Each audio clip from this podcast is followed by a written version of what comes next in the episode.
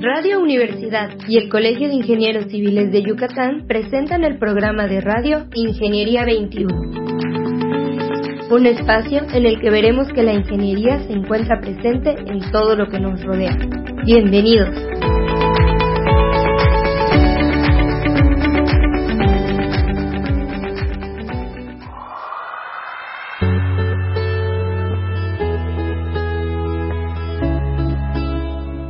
Últimos meses la revocación de mandato ha sido uno de los temas principales en la conversación digital, impresa y oral. Por lo anterior, el Colegio de Ingenieros Civiles de Yucatán decidió entrevistar al consejero del INE, Ukip Espada Zancona, para transmitir a sus socios, radioescuchas y público en general el significado de este ejercicio, en dónde se encuentra su base legal, por qué se está realizando y comentarios generales de la historia que viene detrás del mismo. El consejero también comenta la relevancia de contar con el Instituto Nacional Electoral y cómo este es un logro de la democracia mexicana algo que de ninguna manera y bajo ninguna circunstancia debemos permitir que desaparezca o deje de tener la autonomía que garantiza a nuestra sociedad elecciones democráticas y transparentes.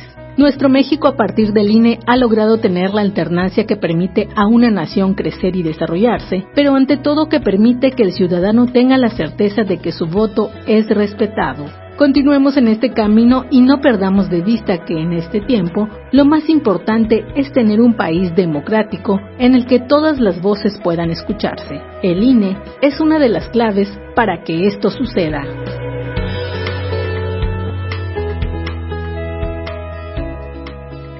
Muy buenos días, estimados escuchas. Bienvenidos al programa Ingeniería 21. El día de hoy tenemos el placer de que nos acompañe el doctor Ukib Espada Zancona. ¿Cómo estás, Ukib? ¿Qué tal? Pues muy bien, con un gran gusto de estar acá con ustedes. Sí, de verdad a nosotros nos da mucho gusto. El Ukib Espadas es consejero en el Instituto Nacional Electoral y el día de hoy decidimos invitarlo porque hemos hablado mucho en el colegio, se ha oído mucho en todos los ámbitos de la sociedad y entre nosotros los ingenieros sobre la consulta de revocación de mandato. Quisiéramos aprovechar tu presencia y ese es el motivo del programa, que nos cuentes ¿Cómo inicia esto? Que... Bueno, a ver, eh, los procedimientos de revocación de mandato eh, son mecanismos que existen desde hace mucho tiempo en distintos países. En su versión parlamentaria, es decir, donde eh, el gobierno lo designa la Cámara de Diputados, la revocación de mandato es lo que se llama un voto de censura, es decir, si el presidente del gobierno pierde la mayoría en la Cámara, y una mayoría vota a, eh, favor de un voto de censura, eh, el gobierno cae y la legislatura se disuelve y se convocan nuevas elecciones.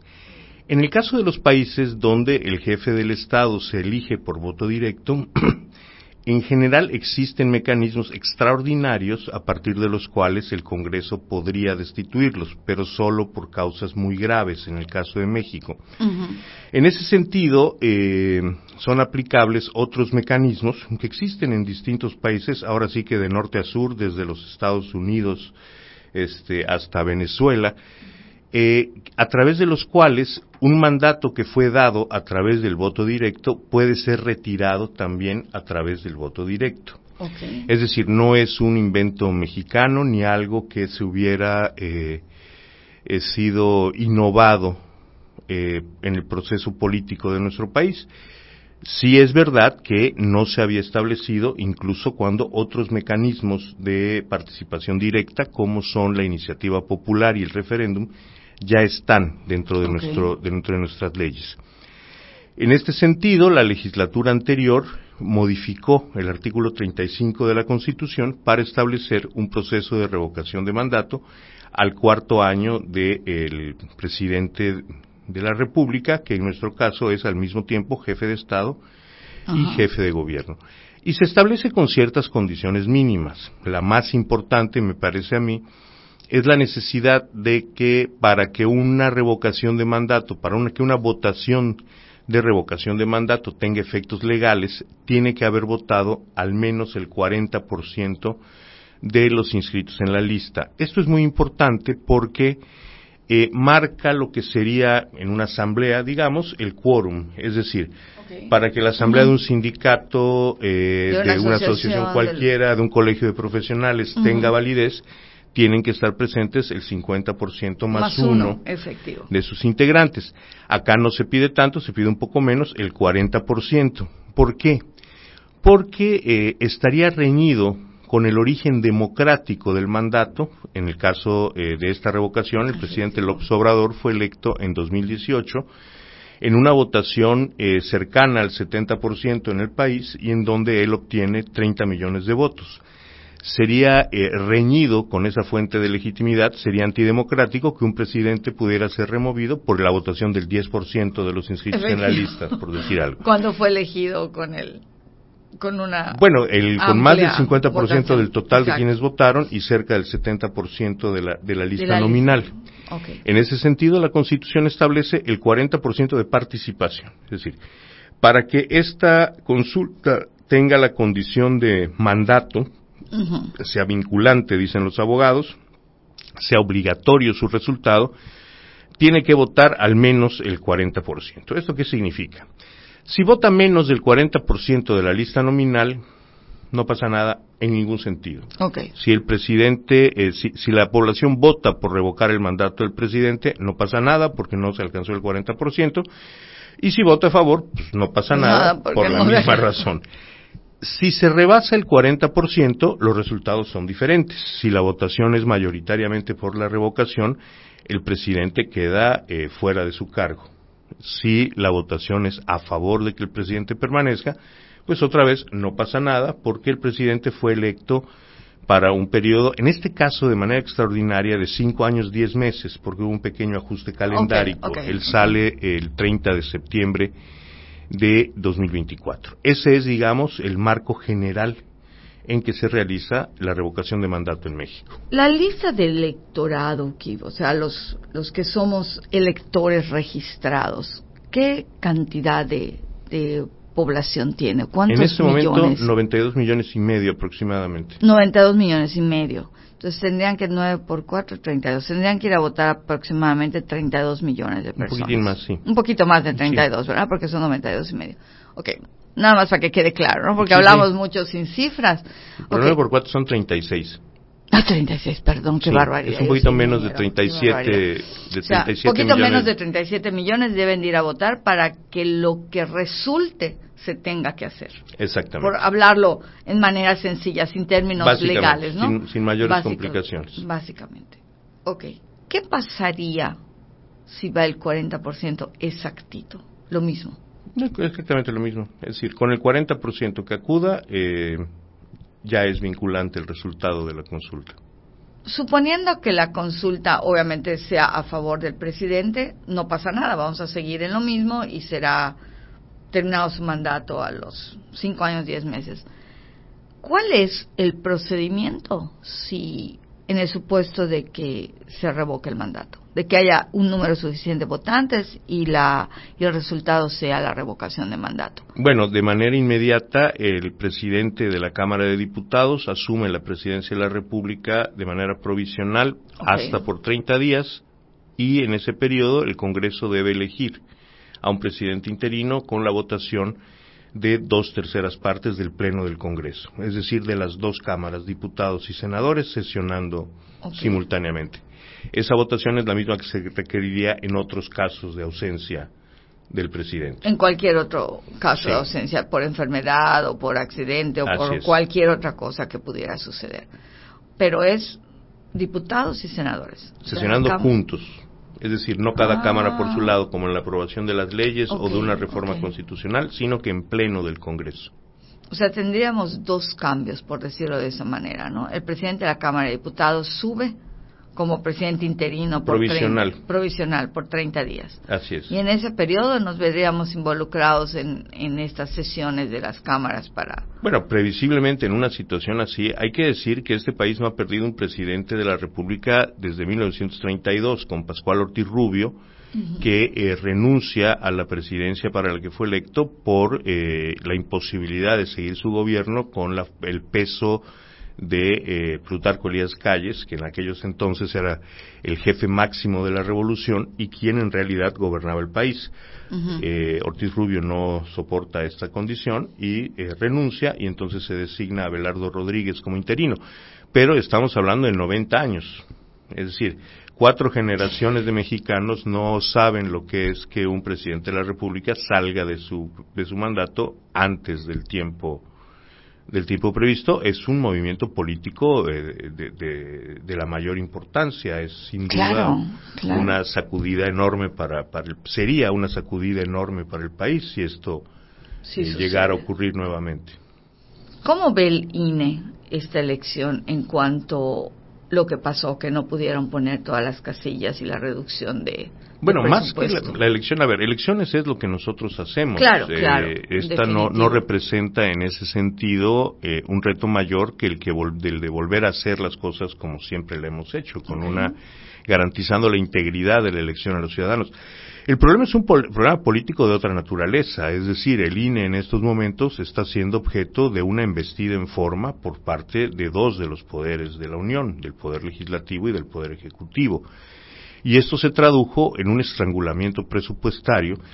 Esto a los yucatecos no nos es ajeno. Este mecanismo del estrangulamiento presupuestario es un mecanismo que se utilizaba en el viejo régimen para ahogar a los, a los gobiernos de la oposición cuando en 1967 eh, Manuel Correa, Víctor Manuel Correa Racho gana la alcaldía de Mérida, inmediatamente enfrenta un estrangulamiento presupuestario por parte del, gobierno del Estado.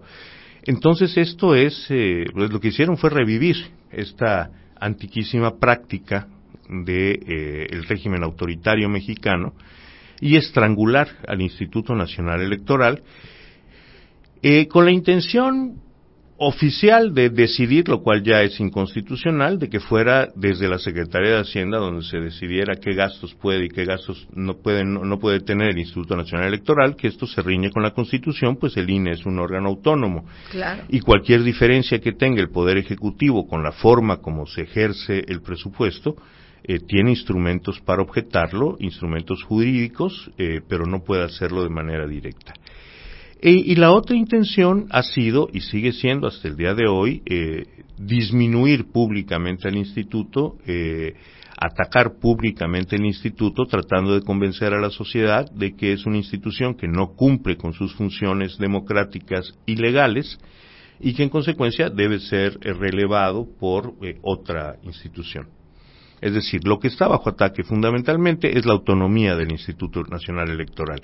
El que haya una autoridad electoral que organiza las elecciones dentro del marco de la ley, pero que no responde a ningún gobierno, a ningún otro poder ni a ningún partido político. Yo creo que esto es una, una gran victoria que tuvimos los mexicanos hace muchos años. Yo creo que no la podemos perder. Yo creo que lo platicamos anteriormente, lo hemos platicado como como compañeros, como colegas, como amigos. Creo que el INE es algo indispensable en nuestro México. No podríamos estar sin el INE si no queremos retroceder. Bueno, así lo veo yo. Como tú recuerdas, yo inicié mi vida política a los 15 años militando en el Partido Comunista Mexicano y durante muchos años nuestra principal lucha fue lograr elecciones limpias y esto no fue posible hasta que no se sustituyeron las viejas comisiones electorales que dependían directamente del Poder Ejecutivo por institutos electorales autónomos, tanto en los estados como a nivel nacional. Primero tuvimos el IFE, que ya fue un avance, pero el avance no fue pleno hasta 1996, cuando se logra que el IFE sea autónomo. Porque eh, anteriormente no lo era. No, no, no lo era, dependía de la Secretaría de Gobernación. Incluso como Instituto Federal Electoral era el secretario de Gobernación quien, quien lo presidía.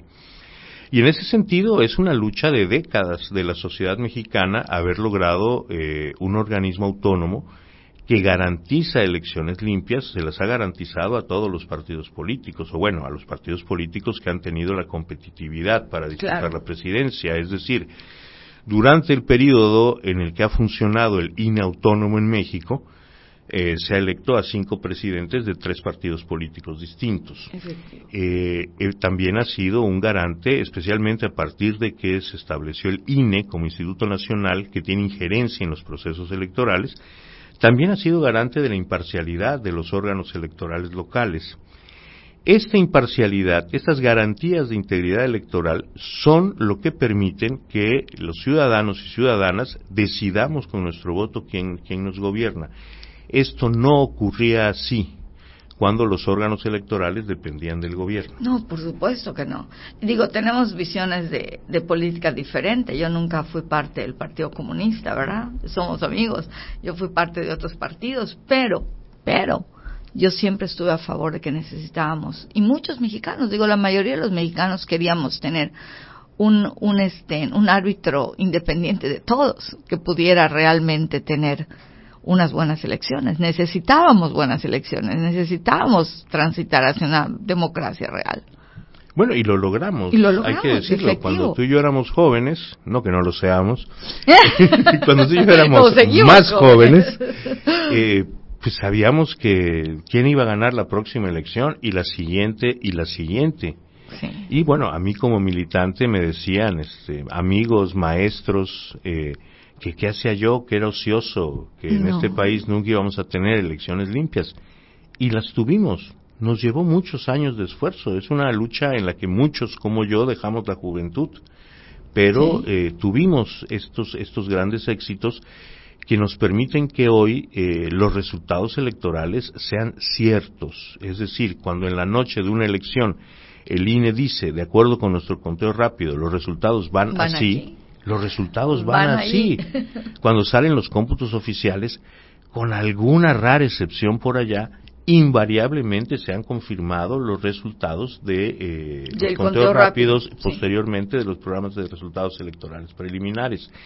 Eh, adicionalmente, eh, la revisión ante tribunales de estos procesos ha avanzado mucho y eh, vamos que al día de hoy el, eh, las ciudadanas y ciudadanos tenemos la certeza de que lo que votamos es lo que llega al poder.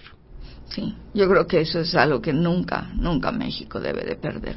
Pues eh, yo creo que en estos momentos hay un riesgo real, es decir, eh, hay fuerzas políticas interesadas en que esto no sea así, en regresar el control de los órganos electorales a eh, poderes institucionales o fácticos, y creo que esta es hoy eh, la gran batalla de esta sociedad, que digamos que yendo a la ofensiva, arrancamos del Estado la capacidad de hacer elecciones y la convertimos en una capacidad institucional, democrática y que hoy nos da elecciones íntegras.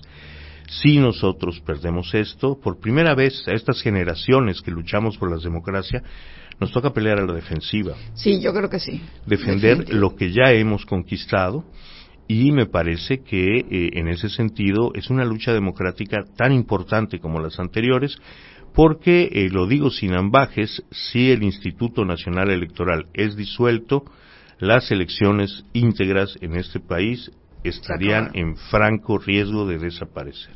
Estoy totalmente de acuerdo contigo. Para concluir esto, esto es una de las cosas que más nos ha preocupado a muchos. He oído mucho esto, que el, el INE, efectivamente hemos visto cómo ha sido atacado, pero el que el INE no esté o que el INE desaparezca sería muy grave para México, muy grave para, para un triunfo obtenido, ¿verdad? ¿Qué le dirías a los ciudadanos para concluir? ¿Qué Bueno, hacemos, Uki? ¿Vamos a votar o no a vamos ver. a votar? Esa es la, Yo creo que esa es la pregunta. Para los yucatecos esta puede ser una respuesta más fácil. Porque a los yucatecos nos ponen una urna y vamos a votar. y eso lo hacemos porque a lo largo de nuestra historia hemos aprendido que así es como se construye la democracia. Es decir, en aquellos tiempos en que se suponía que el, que el partido de Estado no podía perder, pienso en 1967 o más atrás, en 1952. O más adelante, porque no van a pensar que somos del 67. No, eso me lo contaban a mí mis Ah, ok, papás. ok. Este, pero la que sí vivimos nosotros fue el gran fraude electoral del 88. Sí, definitivo. que tuvo que fue una reacción eh, virulenta del Estado ante una sociedad que decide votar por alternativas políticas que no eran las del, las del gobierno. Eh, después esto se ha vuelto normal y qué bueno, es decir, los jóvenes quienes hoy ejercen su voto por primera vez, pero también quienes hace 20 años empezaron a votar, y ya no crecieron frente a las elecciones como nosotros, pensando que siempre las tenía que ganar el mismo partido. Han visto ganar a distintos partidos, casi en todos lados ha visto que el gobernador o la gobernadora eh, son de un partido diferente del anterior y en la presidencia de la República Hay lo otro mismo. partido. Este derecho a elegir, esta imposibilidad de que el gobierno, por estar en el gobierno, controle el aparato electoral y se mantenga contra la voluntad de los ciudadanos, eh, con lo cual las últimas generaciones han crecido, no está ahí de manera natural, no nos cayó del, suel- del cielo, No. se construyó con un gran esfuerzo social. Este INE que hoy tenemos es la cristalización de 40 años de lucha democrática y me parece que es lo que tenemos que cuidar. Volviendo a la pregunta, a mí me parece que la mejor manera hoy de cuidar al INE es ir a votar. Una de las acusaciones más dolosas que se ha hecho en nuestra contra es eh, el infundio de que el Instituto Nacional Electoral no está difundiendo adecuadamente la revocación de mandato, cuando todo nuestro esfuerzo comunicativo, todos los espacios de radio, televisión, redes sociales que tenemos, están volcados en promover la revocación de mandato. Eh, y en la medida en que más ciudadanas y ciudadanos acudan a las urnas, quedará comprobado que eh, fue una promoción efectiva, que el INE tiene la capacidad para organizar la elección y recibir los votos de cada quien, y que eh, no es verdad que se esté haciendo un proceso de espaldas a la ciudadanía, ni ninguna de estas otras eh, mentiras que se vierten todos los días en contra del INE. Yo creo que no es verdad. Yo, mínimo, una vez al día, escucho algo de la revocación de mandato por parte del INE. Siempre. Desde que, desde que se inició ese proceso.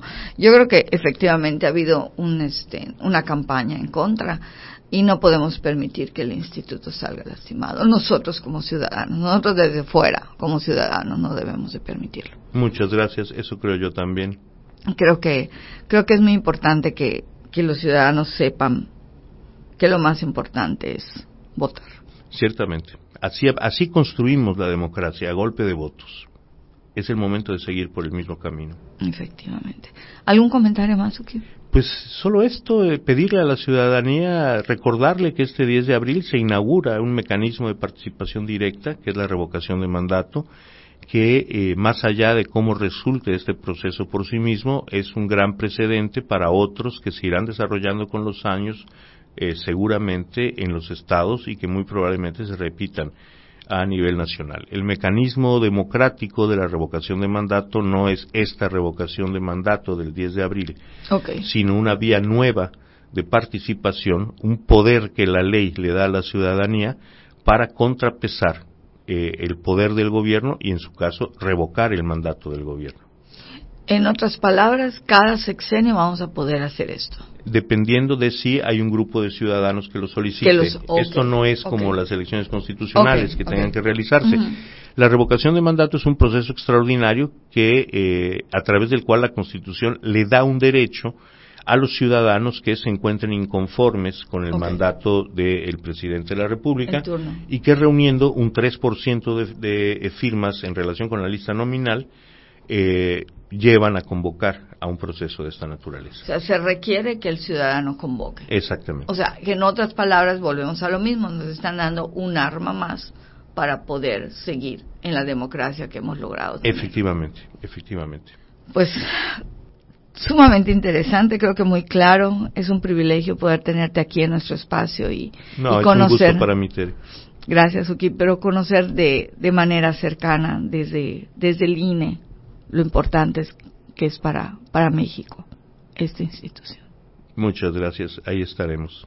Igualmente, y pues, estimada Escuchas, muchísimas gracias por haber estado con nosotros. Ha sido un gusto tener al doctor Ukip con nosotros y conocer desde el INE directamente qué debemos de hacer este 11 de abril. Muy buenos días, muchas gracias otra vez. Muchas gracias. Y como siempre, la ingeniería se encuentra hasta en las elecciones, en todo lo que nos rodea. Muy buenos días. Ingeniería 21 es producido por Radio Universidad y el Colegio de Ingenieros Civiles de Yucatán. Teléfono 925-8723. Correo gerencia arroba cicyucatán.mx. Facebook Colegio de Ingenieros Civiles de Yucatán AC, sitio oficial.